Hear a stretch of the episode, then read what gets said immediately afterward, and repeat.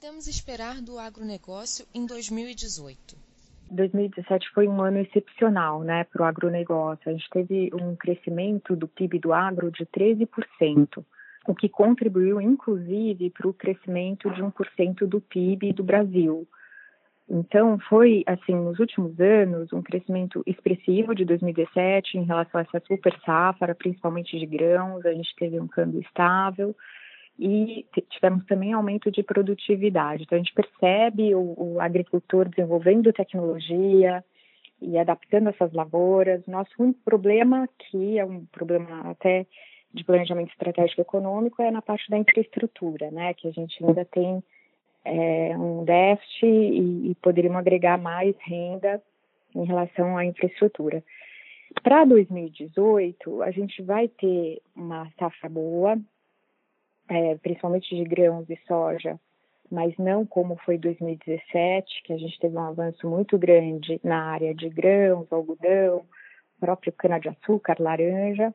A gente entende que vai ser um PIB aí que ele vai estar tá sendo representado por um câmbio ainda estável, a gente acha que é na ordem de 3.2 a 3.3, podendo ir até em algum momento, dependendo das eleições, né, para 2.8.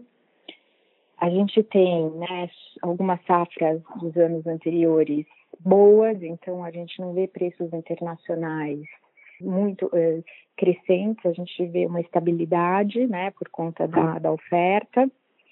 E Brasil aí projetando uma safra 17 e 18 em relação à produção de 226 milhões, né, na parte de grãos. Então, o que é recorde, mas é abaixo dos 237 milhões que foi 2017, 16, 17. Então, a gente acha que é um PIB aí na ordem, vamos colocar, de crescimento de 2% a 4%. O Brasil tem um grande potencial para o desenvolvimento de novas tecnologias para o agronegócio. E como a senhora analisa esse potencial e o que pode ser feito para torná-lo mais efetivo? A gente sempre fala que o Brasil é um exportador de commodities, né? Na verdade, o Brasil já está exportando tecnologia, porque nós temos é, vários institutos de pesquisa, como a Embrapa, as próprias multinacionais que se instalaram aqui, elas e centros de pesquisa, a gente tem muitas parcerias, né, com esses centros de pesquisa, com essas empresas multinacionais, para desenvolver tecnologia no campo sobre as variedades, quais são as variedades mais adaptáveis, quais são os incrementos de produtividade que a gente pode ter. E a gente vê o Brasil tendo um crescente, por exemplo, no setor de carnes, a gente tinha aí um abate médio que demorava no Brasil quatro anos, que está baixando para dois anos. É, as produtividades da soja e do milho, né? A gente está ganhando cada ano que passa é, incrementos em produtividade, porque as variedades estão sendo adaptadas à nossa geofísica. Então, é, eu acho que é, nós temos aí o governo que pode estimular a Embrapa a ser né, mais é, percussora como já é, como tem sido nessa parte de desenvolvimento tecnológico. E uma outra questão que eu acho que vai ser uma, uma coisa importante, que eu acho que já tem essas empresas de Big Data olhando, é você conseguir armazenar todos os, os índices de produção, todos os, é, toda essa tecnologia de agricultura de precisão e estar tá avaliando esse solo para poder incrementar a tecnologia necessária. Então, você tem uma economia, porque você não, não precisa usar uma tecnologia genérica e você consegue fazer análises para implementar uma tecnologia específica. Então, acho que isso ainda tem muito a crescer no Brasil. Em entrevista para o canal Rural no ano passado, a senhora comentou sobre a importância de explorarmos as diretrizes do agro junto às políticas de governo. 2018 sendo um ano eleitoral, quais as propostas a senhora acredita que poderiam pautar mudanças positivas para o setor? Para 2018, eu acho assim, se, se, se, nós olharmos o Brasil no passado, o crescimento do PIB versus o crescimento do agro, então, por exemplo, 2014, né, a gente teve um crescimento em, vamos colocar aqui, que 13, 14, o Brasil passou por uma recessão, né, então você começa em 2014 a ter um, um PIB de 0,5 e dois anos consecutivos de PIB negativo de 3,5%, um, um acumulado de 7%. e esse ano a gente vê um PIB de 1% em 2017. E, por outro lado, você vê o agro em 2015, né, crescendo 3,6%, 2016 6% e 2017 13%. Então, olhando sob o ponto de vista agro, Brasil, eu não deixaria de é, o nosso próximo chefe de Estado olhasse essa, esse potencial que o agro tem em ajudar a renda brasileira como um todo, o PIB nacional, isso comprovado principalmente por esse resultado de 2017, o que dá uma, uma oportunidade de você olhar o desenvolvimento socioeconômico do Brasil sob o ponto de vista do agronegócio, não só como ganho de mercado, né, que eu acho que o Brasil está tendo um pouco já essa característica através do governo Blário Maggi, de né, ganhar mercado. A gente já é super competitivo, mas ele está querendo fazer um trabalho para diferenciação de produto, aumento de preço, né, para a gente não ter essa característica só de volume.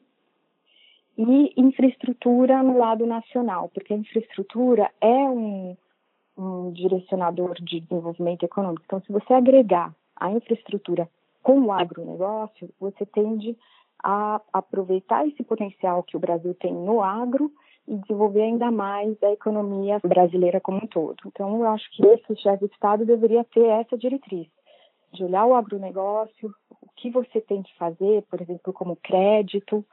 É, por exemplo, a gente tem o custeio rural que está na ordem de 8,5%, mas a gente já tem a Selic abaixando aí para 6,75%. Então, precisa equilibrar isso, né? Então, trazer crédito, trazer possibilidades de ver investimentos em infraestrutura para ajudar a incrementar essa renda e, enfim, a, a atividade do Brasil como um todo.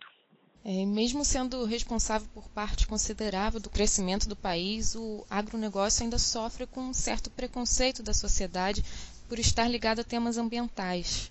A senhora pode explicar como esse ramo é importante para a economia e qual é a sua relação com o desmatamento? Eu acho que esse é um tema super importante. Há uma falta de informação em relação a isso, né? O Brasil é um dos países que mais tem conservado o meio ambiente e, ao mesmo tempo, tem ele tem feito a lição de casa. Ele é um dos países que mais tem preservado o meio ambiente e está crescendo é, muito mais em produtividade do que em desmatamento.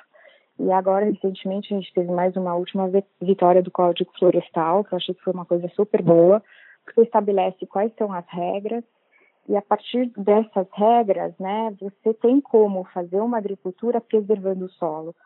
O agricultor é o maior interessado na, no respeito ao meio ambiente, porque é dele, né, é da, do hectare, é daquele pedaço de alqueire que ele vai fazer a sua produção crescer, enfim. Então ele tem que preservar as condições é, de, de solo e de água.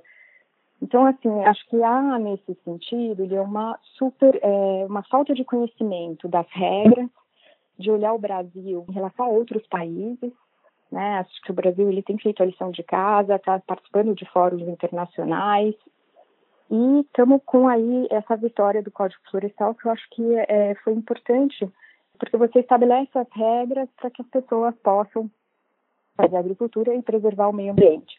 E o agricultor é o maior interessado nisso. Então, é, eu acho que há uma, como você falou, um preconceito que o governo, através da informação e através de dados, precisaria ajudar nesse sentido, para que tanto nacionalmente as pessoas ambientalistas soubessem, quanto internacionalmente. Encontrar a mão de obra qualificada no campo tem sido um desafio para o agro?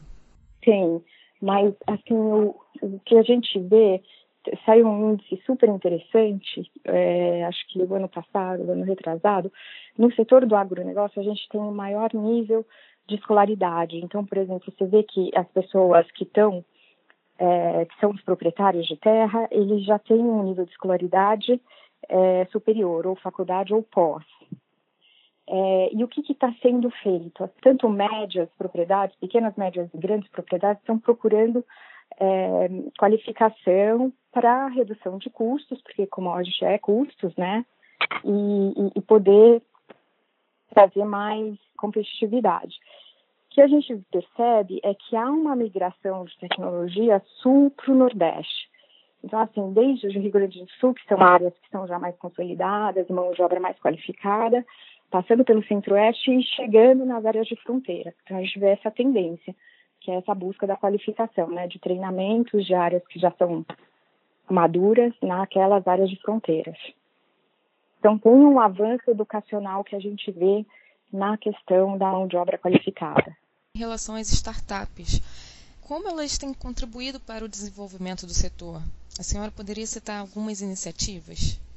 A gente tem visto assim muita startup na área de biotecnologia e principalmente nessa parte de banco de dados, que eu acho que é uma coisa que, como eu havia dito, vai crescer muito, porque quanto mais na, é, a gente, enfim, consegue fazermos a leitura do campo, da aptidão da terra, das características de solo, é, melhor o uso de tecnologia, menor a intervenção no meio ambiente e maior o retorno para o Brasil, né, para o produtor vis-à-vis do Brasil. Então, eu estou olhando muito nessa área de tecnologia, de tecnologia de precisão, que também é esse tema que a gente havia comentado, a gente vê crescendo muito.